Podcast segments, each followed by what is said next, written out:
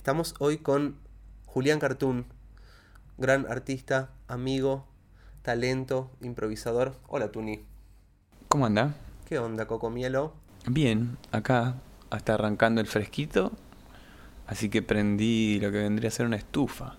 Tu gata desapareció 10 días. ¿Cómo transitaste esos 10 días? Y al principio bastante triste porque es la compañera de la cuarentena, así que al principio fue, fue difícil. Después dije, bueno, ya está, no está más. Y, y hoy a la mañana me, me llamaron que estaba acá a la vuelta, en una casa que, en un, como en un negocio que se ve que no iban. Y hoy lunes fueron y abrieron y la vieron ahí a la gata. Así que fui a ir a rescatar. Qué loco, qué linda enseñanza. Cuando ya te habías desprendido, apareció. Viste, sí, siempre tenía un poco de, en el fondo un poco de esperanza, pero no sabes lo que es, está flaquísima, eh, pasó varias tormentas eh, y nada, y ahora está, tiene que comer y dormir. Tremendo. Qué loco, además la pasás re mal. Yo me pasó de perder un perro unas horas y encima se fue como desde las 4 de la mañana hasta las 12, ponele, del mediodía y transité todo el amanecer buscándolo y fue durísimo. Pero después qué lindo verlos. Tuni, había visto una peli que me habías recomendado que se llama Florida Project, porque vos me recomendás muchas películas buenas. Y esa lo que noté es que tiene una data em, como cotidiana que aparentemente no pasa nada loco, pero es como una oportunidad de ver justamente lo cotidiano, porque lo cotidiano tiene esa mezcla entre que pasa algo que vos conocés, pero siempre hay algo nuevo que vos lo vas a buscar. Vos tenés esa data, ¿no? Como que te copa esa datita de lo cotidiano. Sí, eh, me parece interesante. Lo...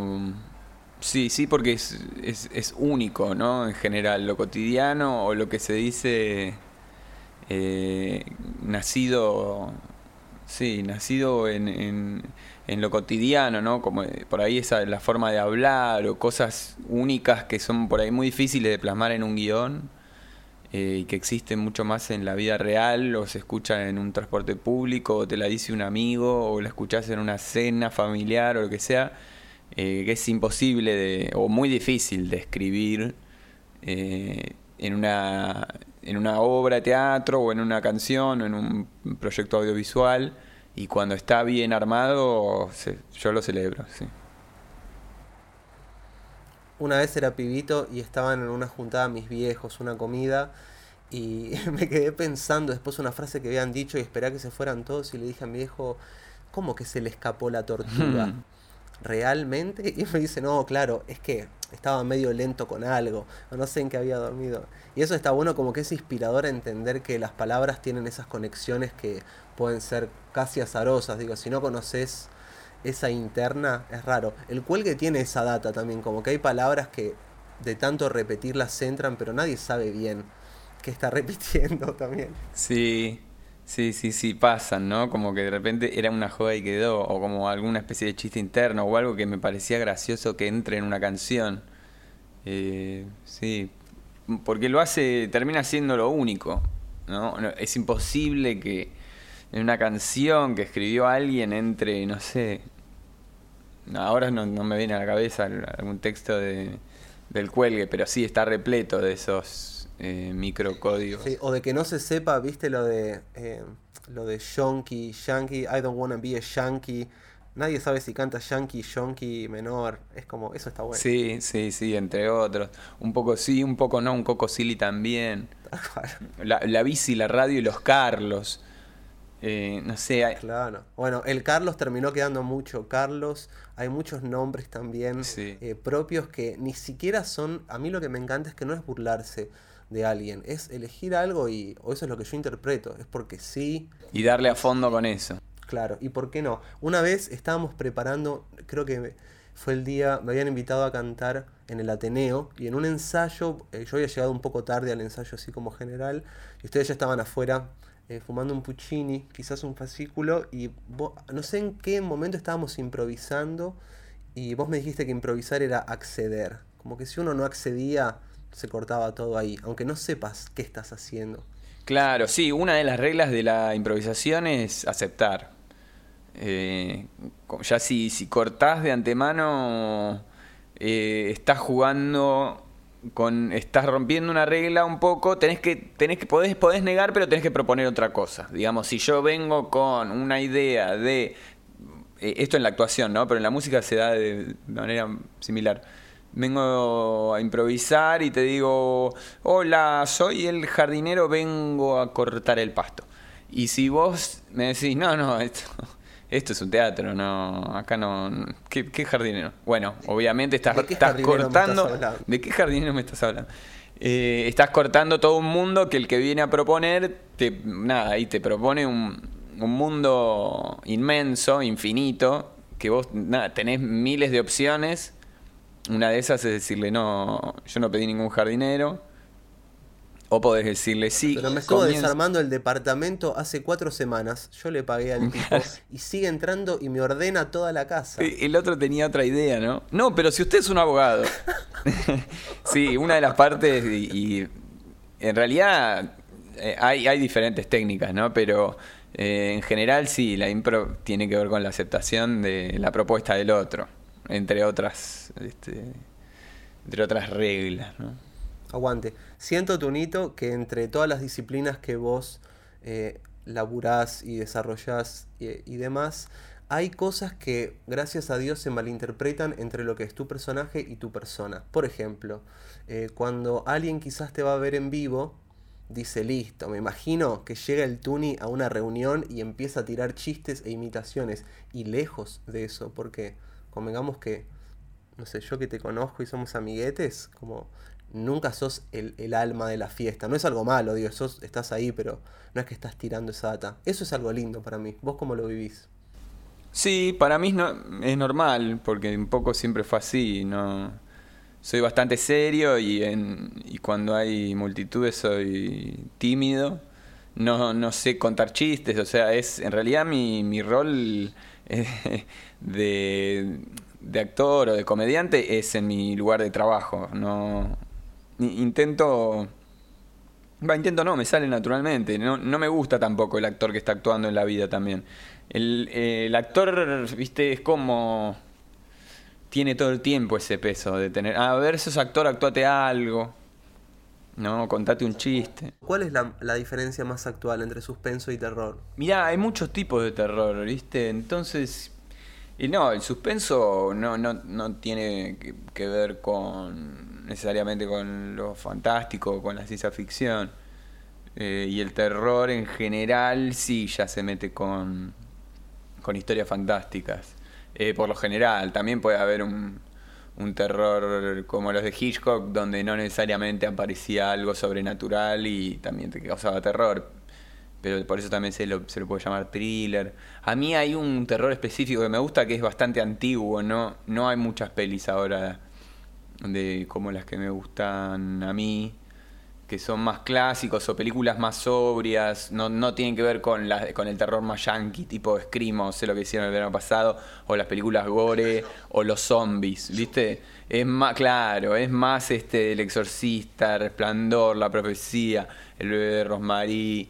Eh, de ahora de las últimas hay un par que están buenas, The Witch está buena. Eh, ahora, el otro día vi una que se llama Midsommar, o Man- Min- sí, esa que me gustó mucho también.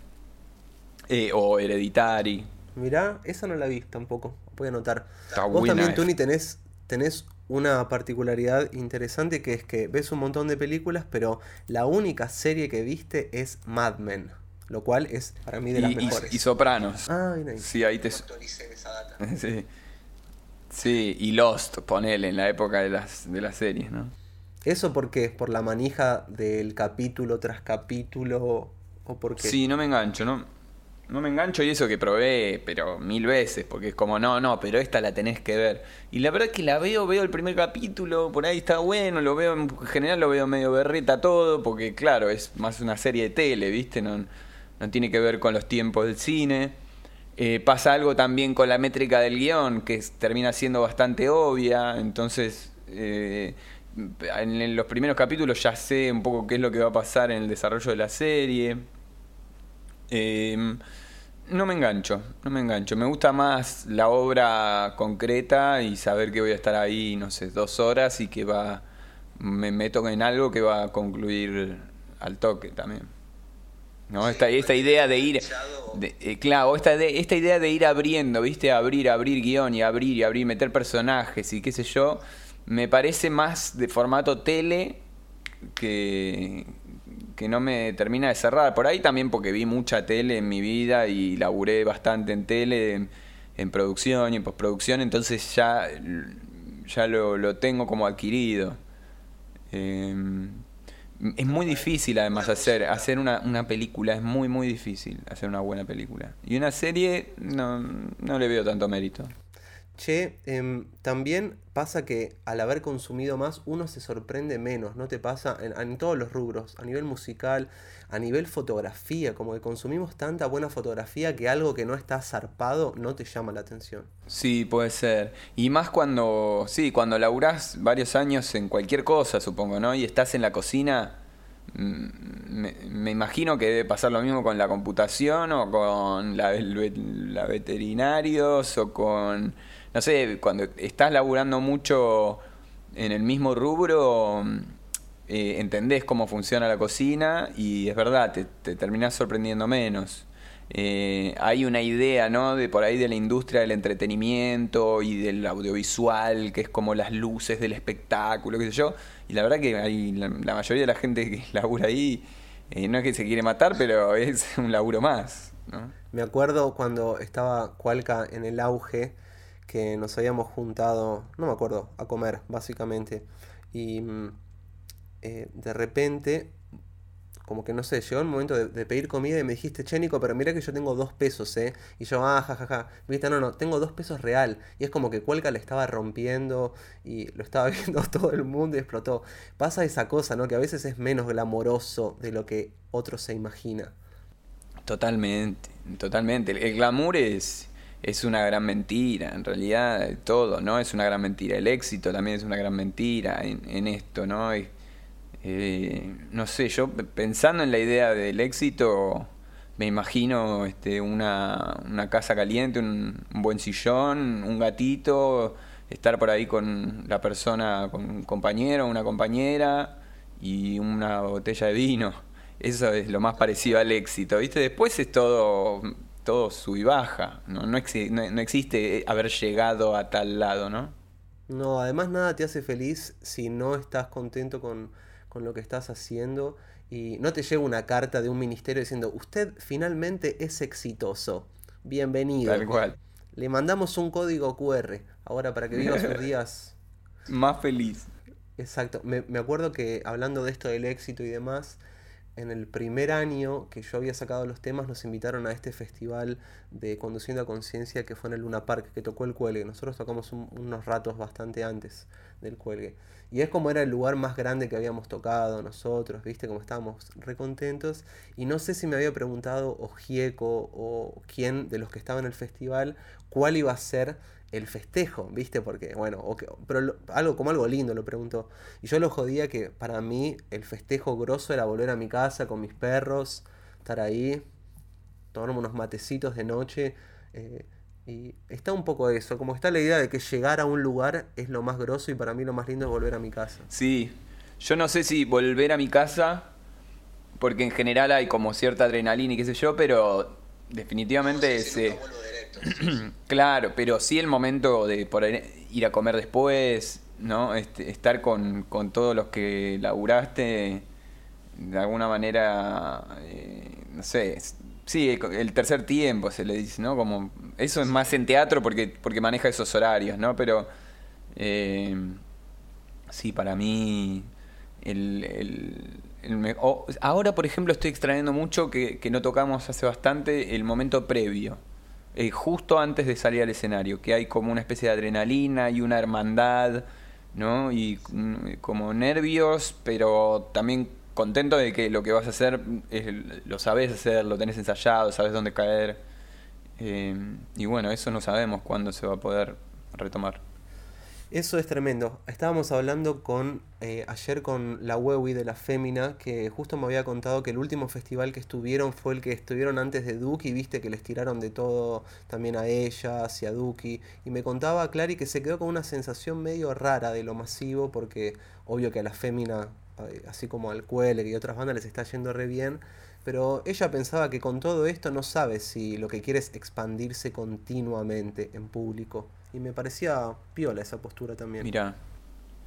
Sí, hay que ver por ahí en dónde, ¿no? Seguramente haber sido en alguna fiesta municipal de algún lugar, ¿no? Eso, esas fiestas sí, en Neuquén, en Neuquén claro. Esas fiestas donde eh, que son largas, ¿no? Y que por ahí tenés mucho público que no te fue a ver a vos porque van a pasar varios artistas y mm, por ahí es e, ese formato por ahí es raro, ¿no? En, salvo los festivales por ahí que son de más de nicho, eh, yo prefiero las, las fechas que, que, son nuestras y donde la gente te va a ver a vos y bueno, por eso también es más tolerante y disfruta del, del, del espectáculo que das vos. Lo único que noto es que a veces... Eh, nada, yo igual tuve bastante suerte porque porque siempre tuve gente piola, ustedes me ayudaron un montón como abrir los primeros shows y viste gente como que te da los puntapiés más si sos solista, que por lo general sos el último que confía en vos. Pero si no, después no se da la chance de que te puedan meter en lugares grandes. Yo me acuerdo que abrí dos Conex con Joaco Plada para ustedes y yo no tenía ni un tema en SoundCloud o una maqueta, algo así. Eso no suele pasar. También pasa eso, que en los festivales están los que ya se están moviendo y salir un poquito de la movida más under es lo difícil. ¿No te pasa de ver ese loop también un poco de, como decía Sabato, editar los libros que ya no merecen ser editados o que no lo necesitan en realidad? Sí, sí, sí, sí, totalmente. Eh, hay como diferentes circuitos, ¿no? Eh, y es verdad que es, que es re difícil.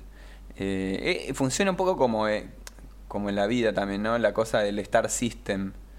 Que, que, es instalar algo para que después, digamos, para, para, que sea masivo y, y que sea lucrativo, inventarle alrededor todo un mundo, todo un contexto y, lucrar con eso, ¿no? Digo, nació con las grandes estrellas de Hollywood o, antes en realidad con las estrellas de la radio eh, o del teatro, que, bueno, tiene que ver con, el consumo, ¿no? Que es, este, se le arma a todo un mundo a las bandas que van a tocar porque ya vienen de tocar en otros lados, porque este, grabaron en tal lado con tal. Eh, por ahí pasa eso eh, además de lo artístico, ¿no? Es, es, sí. es muy difícil colar en, entre, los, entre los artistas main, si bien fue cambiando en los últimos años, eh, que eran, eran más, más por ahí del, del, palo del rock, se fue abriendo, ¿no? La gente se fue también eh, llenando de, de otros eh, como decir, de otros géneros, se fue abriendo un poco. Sí, y creo ¿no? que por suerte también no está pasando lo que pasaba antes, que tendían como a polarizar. Por ejemplo, si escuchás el cuelgue y no te puede gustar porque hacen chistes como los cha-cha-cha, ni a palos, ahora siento que es lo opuesto. Si te gusta cha-cha-cha, capaz te gusta el cuelgue y si te gustaba el grupo de Ocus Pocus, como sé que te copa, u otras bandas así, lo vas consumiendo. No es que por consumir uno no consumís al otro. Eso es bastante piola, es un buen avance. Sí, sí, re. Sí, es un avance re, re logrado. Y además aparecieron mucho las, las bandas con ritmos urbanos, ¿no? Como el, hip hop, el, el rap y, y eso une también porque son géneros que son reabiertos, porque también entra el jazz, entra el funk, eh... Es muy loco porque también están, por ejemplo, los dentro de los yaceros, ponele estos que nombramos siempre, eh, Dila, Glasper, los que rompen un poco con la tradición, los matan, son bardeados, como diciendo, che, ¿qué haces con un hip hopero con esta base re yacera de Miles? Y eso está buenísimo que se animen, porque el tipo dice, esto está hecho para romperse y es una mezcla de muchos ritmos, ¿cómo no voy a seguir expandiéndolo? Sí, tal cual. Y además, si, si más o menos estudias los géneros musicales, fue, fue pasando eso con todos, ¿no? Con, con el flamenco, cuando salió el, el, flamenco rock, la leyenda del tiempo, eh, la, le hicieron pelota a Camarón y a Tomatito como esos referentes. Después eh, el tango con Piazzola. ¿A vos te gusta el flamenco, Tony? Hay data ahí. Sí, sí, me encanta, me encanta.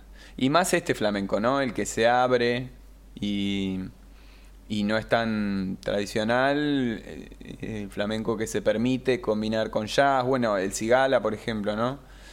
Que, que sacó un disco de tango, sacó un disco de temas más eh, centroamericanos, por ahí de boleros con Bebo.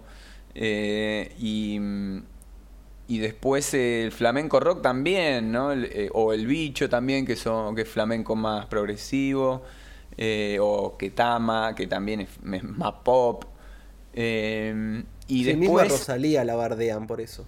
bueno, Rosalía la, la recontra hizo, porque mete toda esa, esa cosa histriónica del flamenco y, bellísima de melodías eh, eh, tanto alegres como menores, eh, con ritmos recontra contemporáneos como el trap y el hip hop y la, vio, digamos, mezcló perfecto.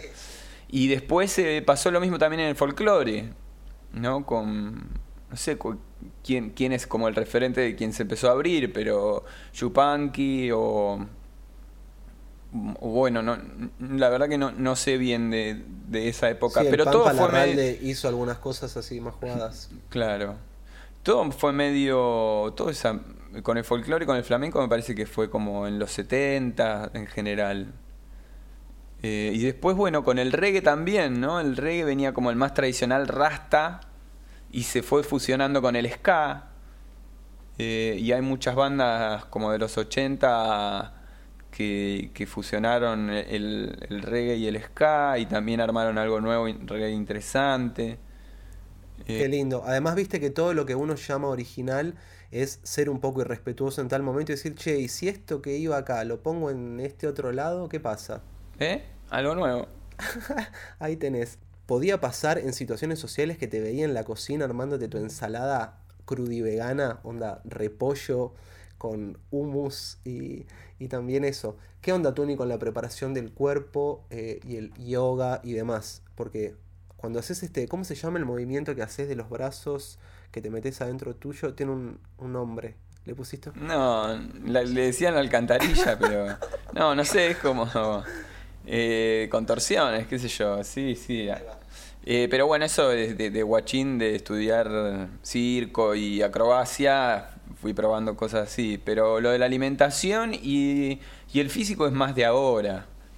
Eh, darle, darle bola a, la alimentación y, entrenar el cuerpo. Pero lo de entrenar el cuerpo fue es, más reciente. Eh. Tiene que ver también con tomar registro de la edad y darme cuenta que no tengo el, el mismo cuerpo que a los 20, entonces como en esa especie de, desesperación empecé a entrenar y, y nada, y ahora intento mantener el, cuerpo mejor que a esa edad.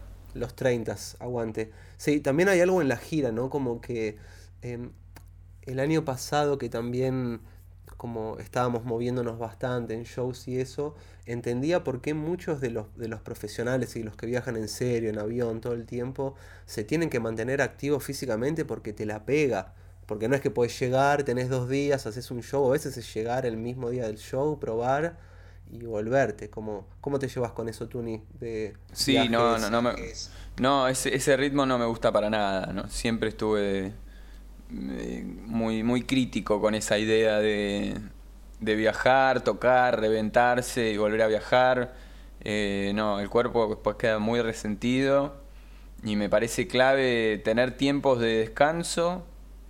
Eh, además, si vas a conocer un lugar nuevo, quedarte. Si, no sé, la primera vez que, que fuimos a Asunción, yo en Paraguay pedí también ir antes y volverme después, ¿viste? Porque no, no concebía la idea de ir a un país nuevo, una ciudad que quería conocer eh, en cinco horas, ¿entendés? Probar sonido, tocar y al otro día a la madrugada volver me parecía ridículo y me sigue pareciendo. Lo mismo con cada vez que, viajamos por acá, por las provincias, por el país o por, o por donde sea. Intento estar y poder eh, ir a comer a un lugar que me gusta, especial del lugar. Eh, no, no terminar comiendo, viste, pizza en un camarín. Eh, porque si, si más o menos ya entendés que ese va a ser el estilo de vida que vas a tener todos los fines de semana, eh, hay, que, hay que cuidar el, el, instrumento también, porque ese es el instrumento. Se, desafina, se desafina todo. Totalmente. Una vez, eh, Pauli, su, su productora, que es una grosa para mí, manager. Manager, tal cual. Em, me había tirado un consejo muy lindo que cuando empecé también a viajar por querer ir a otras provincias y demás, me dijo, vos andá a las provincias que querés volver. Y me pareció un gran consejo, como no hagas la, la hacerte el guapo eh, e ir una vez a un lugar, como trata de mover, viste, lugares que te copen. Y creo que ustedes tienen algo de eso, ¿no? Como no son giras de 15, 20 días, son dos, tres shows, volvemos, nos reagrupamos, cargamos energía. Sí, sí, sí, y tiene que ver con lo que hablamos antes, de disfrutarlo, ¿no? No de, de dejar todo, dejar el alma y, y aunque sean tres días de palo y palo y, y seguir y viste meter mucha ruta y qué sé yo Em, en general la idea es, disfrutarlo, es, disfrutar el viaje, ¿no? Como, como concepto también, eh, idea para, para la vida. Además el equipo de ustedes es más grande ya, no es que son dos, tres personas, son un montonazo. Sí, son como 20. Claro, no es joda, son como un curso, digamos. Claro. Pueden tomar algún curso juntos y llenan un aula. Totalmente, sí, sí, somos 15, ponele, más, más, sí, más productores, chofer, que yo. Sí, por ahí llegamos a 20, depende a dónde vayamos, ¿no? Pero... Eh, Dos partidos de papi fútbol, digamos. se re puede armar, sí. En simultáneo, además. Che, eh, lo, que, lo que es muy loco, esto pensándolo porque yo obviamente no soy actor, pero el equipo eh, en lo musical es sólido, es casi, puede haber algunos reemplazos, obviamente, todos somos reemplazables, pero el teatro y, la, y el cine tienen lo otro opuesto, ¿no? Como que cambian constantemente el equipo, los actores, los directores, el equipo técnico, iluminadores. ¿Cómo te llevas con eso otro que es casi opuesto? Eh, mira, muchas veces se repiten los jugadores, porque pasa que sí, o, alguien que conociste en una publicidad, después lo ves en en teatro o en una, en una película, eso pasa bastante. Eh, pero sí me imagino cuando, cuando son laburos largos, ponerle una película, que yo no, no hice muchos papeles, pero sí lo veo porque me lo han contado y se arma un, un grupo, viste, muy, muy cerrado y se conocen mucho durante muchos días y de repente es algo que termina. Y y esas personas que vos viste durante dos meses todos los días, ya después no la, no la ves más, o por ahí te la cruzás en el estreno o en otro laburo, pero sí, es totalmente diferente en ese sentido. Te la pega eso un poco, ¿no? También como que te, de, repente te encariñas con algo, o con alguien, perdón, y decís, bueno, wow. Juega como la idea de saber laburar en grupo ahí también, ¿no? Para, para todo, como... Son tantas horas que hay que hay que mantener la tolerancia y hay que tener buena onda y como no tener tanto, tanto ego, ¿viste? ¿Qué onda la otra parte tuya, la de aceptar las frustraciones, las negaciones y demás? ¿Cómo te llevas? Eh, porque ahora, digamos, está más encaminado todo, pero antes de que los laburitos se encaminen, de que sean más conocidos y demás, ¿cómo te llevabas con que no te llamen? Siempre difícil porque yo siempre laburé como actor porque es lo que estudié, entonces... Eh, eso e, era bravo eh, ser actor y ver que hay un montón de actores que están y que lo llaman y todo eso y no, y no estar ahí, pero por otro lado yo siempre tuve al cuelgue, que arrancamos de muy guachines, entonces yo todo mi costado actoral lo depositaba ahí y todas mis necesidades y todos mis personajes, eso por un lado. Y por otro lado siempre hice como laburos de autodidacta, entonces hice videito de YouTube, subía la cosita y de repente salió Cualca y, después terminó Cualca y yo seguí haciendo videitos. Ahora, por ejemplo, no, estoy sin laburo porque el, el, cuelgue no está laburando y tampoco se puede haber filmaciones ni nada y yo sigo haciendo mis canciones acá o... Sí apareció el personaje Fabialan, que es increíble. Claro, inventando personajes. Sí, eso es algo que yo supongo que me, me va a ir me va a acompañar, por más que, que no me paguen por hacerlo. Claro, es que obvio, hay que seguir haciéndolo. Una observación que me había copado eh, en un momento después como de, de, cuando ya Caro Pardíaco era más conocida eh, y demás, me acuerdo que una vez estabas medio hinchado las bolas de, de, ella, pero después te amigaste y me repegó algo que me dijiste una vez, que me dijiste, no, pero igual ahora me di cuenta como que ella no es mala, como que no tenía maldad, sino como que te habías amigado al entender que se criaba de otra forma. Y creo que se repite un poco eso, ¿no? Como en, en Fabián también no son personajes jodones que molestan a alguien, son más como que de reírse a sí mismos o de mostrar un poco la miseria humana desde un lugar tierno. Sí, sí, sí, tiene, sí, es como un, un humor blanco en ese sentido, no hay una crítica, pero pero no, no molesta a nadie, me parece. En realidad es, son parte, parte de, mi, de mi personalidad, todos esos personajes y eh, tienen que ver con, sí, con, o con cosas que yo fui armando, que fui escuchando del mundo, fui armando como diferentes Frankenstein, pero en general sí, son personajes que no tienen maldad. Eh, son son este el producto de un sistema enfermo, ¿no? Un mundo que que es que, bueno, que, que sí, que sigue existiendo así de manera injusta. Ponerle mi lectura un poco de lo que cuenta Fabi Alan es que él cree que inventó cosas todo el tiempo que, que es, no lo hizo él, pero también es como una forma re tierna de llamar la atención, como cuando eras chico que no importaba si lo habías hecho o no, es como escuchame un rato, nada más, eso es muy tierno. sí, sí, él cree que inventó varias cosas. El, el pasito de tipo de rock nacional, eso lo inventó él. Después él, él inventó ponerse el dedo en la cabeza cuando decís tengo una idea o pensá con la cabeza. Eh, él... Las comillas haciendo así con los dedos. Claro, claro. ¿Seguís pensando que Cualca fue un poco el inicio de la escuela para empezar a actuar? En una de, nuestras, de las charlas así más nocturnas, creo que caminando o algo así, me dijiste que vos aprendiste a actuar un poco en Cualca en el formato más funcional de la actuación, por así decirlo. Sí, en realidad no sé si aprendí a actuar, eso es algo que lo fui entrenando de, de guachín, pero sí, definitivamente la, la batalla, lo que se dice, y, viste, batalla de tener que meter, no sé, 10 escenas en un día, una tras de otra. Eh, jodíamos con que la tercera o la cuarta eh, toma siempre era la mejor. Eh, la cuarta creo que era la canción. Había una canción que decía, la cuarta toma siempre es la mejor, siempre es la... Y es, esa batalla de tener que meter una escena tras de otra es la que, sí, es la que te termina formando, porque al final es la misma dinámica para todo, ¿no? Para el cine, para la publicidad, eso es, es leer un texto, interpretarlo, por ahí ensayarlo un toque y después, bueno, ver dónde te parás, decir el texto y tus movimientos. No hay mucho más. Y, y, eso es práctica. Y por ahí, claro, en Cualca teníamos que meter un capítulo por semana. Así que teníamos un día de grabación, porque eso es lo que daba el presupuesto.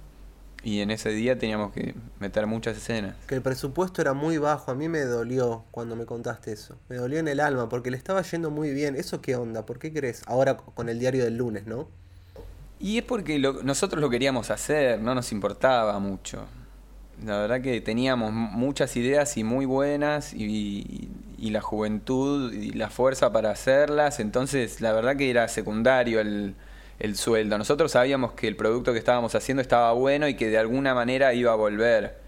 Eh, entonces, bueno. Eh, Pero eso puede jugar en contra, decís. Eso, qué cagada que juegue en contra que tengan ganas de hacerlo. No, no, no, no. No, jugó re a favor porque el año siguiente la gente lo vio en YouTube y el, y el otro, entonces terminó quedando para algo que, que es un, un, formato que es el que se, se, usa ahora, ¿no? Que son como sketch de 3, 4 minutos eh, para YouTube. Eh, bien hechos, bien filmados, entonces el, presupuesto iba más eh, para que se vea lindo, entonces teníamos buenas, buenas luces, buena cámara, asistente de cámara, director de fotografía, sonidista, porque también le dábamos pelota a ese tipo de cosas, queríamos que quede más o menos cinematográfico. Y al año siguiente nos ofrecieron hacerlo de nuevo, pero con otro presupuesto y nos decían que nos prestaban la cámara del canal y qué sé yo, y, no, dijimos no, no, no. No, está, estuvo bueno lo que hicimos. El día de mañana... Está muy bueno. Está muy bueno. Cualca elevó además el... Para mí es de lo más interesante que salió en la tele los últimos años y elevó un poco lo que vos decís, que ahí Gary, el director, y bueno, muchas personas metieron mano porque eh, yo tuve suerte de ir, ¿te acordás cuando estaban haciendo por ahora? Que me habían invitado a ser parte de las tres personas que vieron el show de La Rata, que era la, la, banda de por ahora. Y me acuerdo que eso era mucha impro, como que en un momento jodías con quiero bailar con Walter Olmos. Y el que estaba filmando estaba tan tentado, estaba estallado de la risa. Y eso capaz no quedaba, ¿viste? Como que era también tirar un poco ahí, ¿no? Sí, sí, sí. Eh, no, no había muchos momentos de improvisación en por ahora porque también había que seguir un guion y estábamos nos corría mucho el tiempo, eh, pero, pero sí, seguro que la idea de generar eh, un ambiente en el que los técnicos, eso creo que lo dijo Olmedo, que él medía si, si sus chistes eh, le causaban gracia a la técnica, él sabía que iba a funcionar. Entonces, si veía un, un sonidista que, se, que estaba tentado, él se tentaba también y, le iba a apuntar a hacer reír al sonidista porque sabía que, iba a funcionar. Qué lindo. También en el plano musical a mí me pasa eso con la cocina. Cuando te vas del lugar o del teatro, de lo que sea, y los de la cocina, catering, lo que sea, les copa o te hacen un comentario del show porque están laburando, digo, no tendrían por qué hacerlo por cumplido. Pero cuando les copa y se toman el tiempo de, mientras terminaron de trabajar de mil horas, hacerte un comentario piola es como, bueno, esto es lindo. Me acordé recién que ese día en por ahora hubo una especie de lasaña en la calle, ¿te acordás? Que todo el equipo técnico claro, en la catering. con la vereda. El catering eh, comíamos ahí. Sí, que fue ahí como cerca de la de una vía, ¿no? Había. De la estación, de tal cual, de colegiales. Bien ahí. Tony, después de toda esta data, vos hiciste, usaste un poco los personajes para completamente comprometidos eh, no, ¿cómo era el nombre de la obra? Absolutamente comprometidos. Tremenda esa obra que hacías como 30 personajes o más, no me acuerdo, todos de una. Sí, un par más. Wow, ¿cuántos eran? Cuarenta y pico, creo.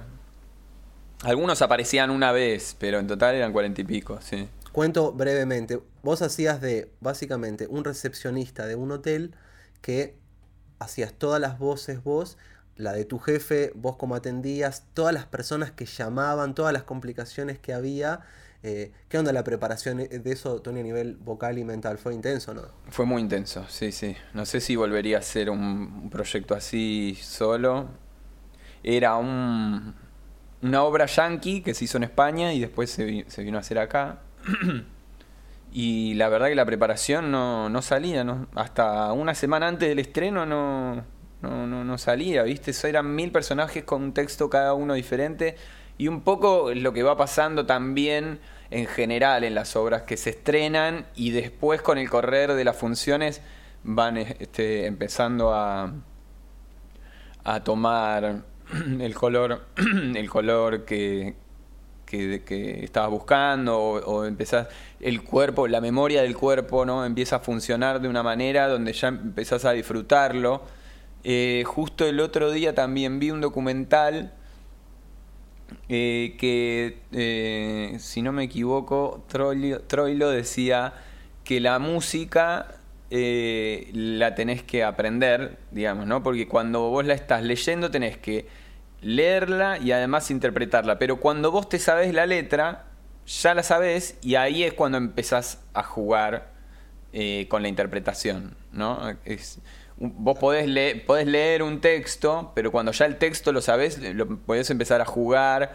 y sabés, eh, hay como una memoria del cuerpo y de la voz eh, que, entra en confianza y, y, podés empezar a disfrutarlo. Pero sí, la preparación fue bravísima. La preparación y además el correr de las, de las funciones era, era muy bravo porque era los viernes, creo, y en un momento hicimos viernes y sábado que es una hora de unipersonal, una hora que depende 100% de mí. Entonces arranca la obra y yo tengo que estar con una lucidez eh, extrema y ese mismo día no podía comerme un asado, no podía este, ir a jugar al fútbol a la tarde, no, o sea, todo el día era una preparación física y mental para llegar a la función bien. Y después terminaba la función y, necesitaba un, un bife de chorizo con palta eh, claro. porque perdía. Cannabis intravenoso ahí. Sí, sí, perdía mucho peso. Y ser dirigido, porque esa es otra. Una cosa es, por ejemplo, esforzarte en un unipersonal, inclusive, pero con una dirección propia. Y otra cosa es que encima te esté dirigiendo una persona que, si bien me imagino que te dio libertad, nada, está siendo dirigido, todo bien. Sí, sí, totalmente. Lo dirigió Miguel Pitier, que también el que hizo la versión en España. Y la verdad que fue bravo. Toda la preparación de los personajes, todo fue, fue bárbaro.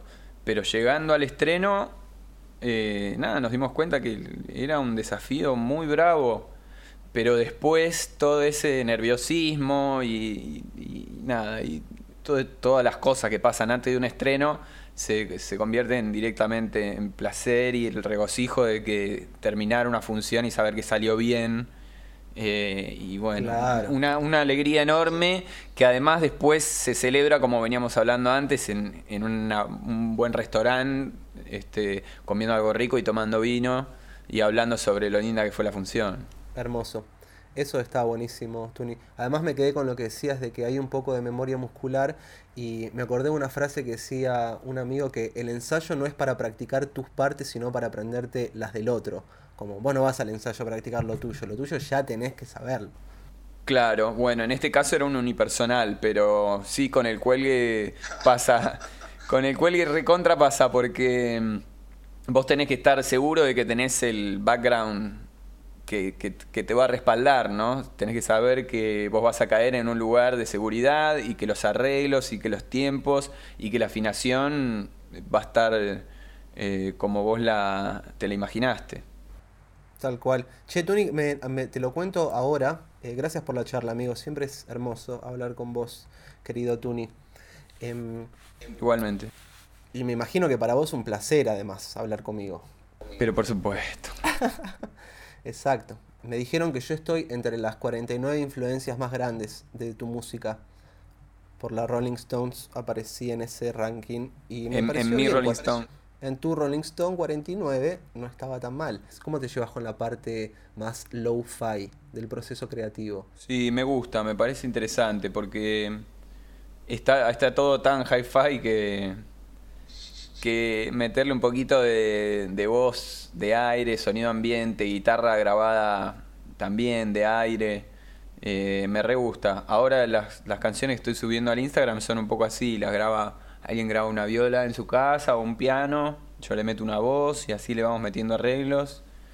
Eh, y me recopa. Justo ahora, hoy o mañana, eh, iba a grabar la voz para una canción nueva de ella que me mandó, que está laburando desde Madrid.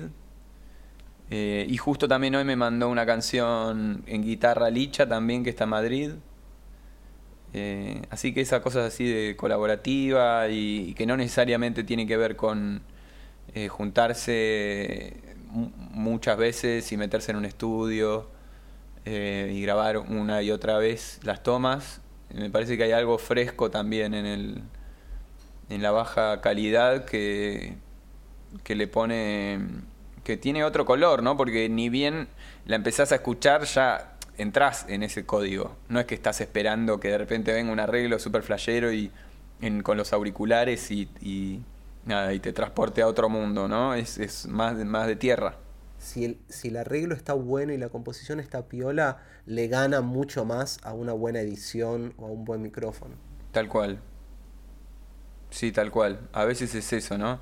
Es la toma o el color de la voz que tenías ese día eh, es único y reemplazable, ¿no? Es. Eh, nada, ¿no? No, tiene que ver con, el, otro método que también me encanta, que de repente puedes grabar 50 voces y duplicarlas y ponerle un efecto a otra y qué sé yo. Eh, sí, a mí me sirve.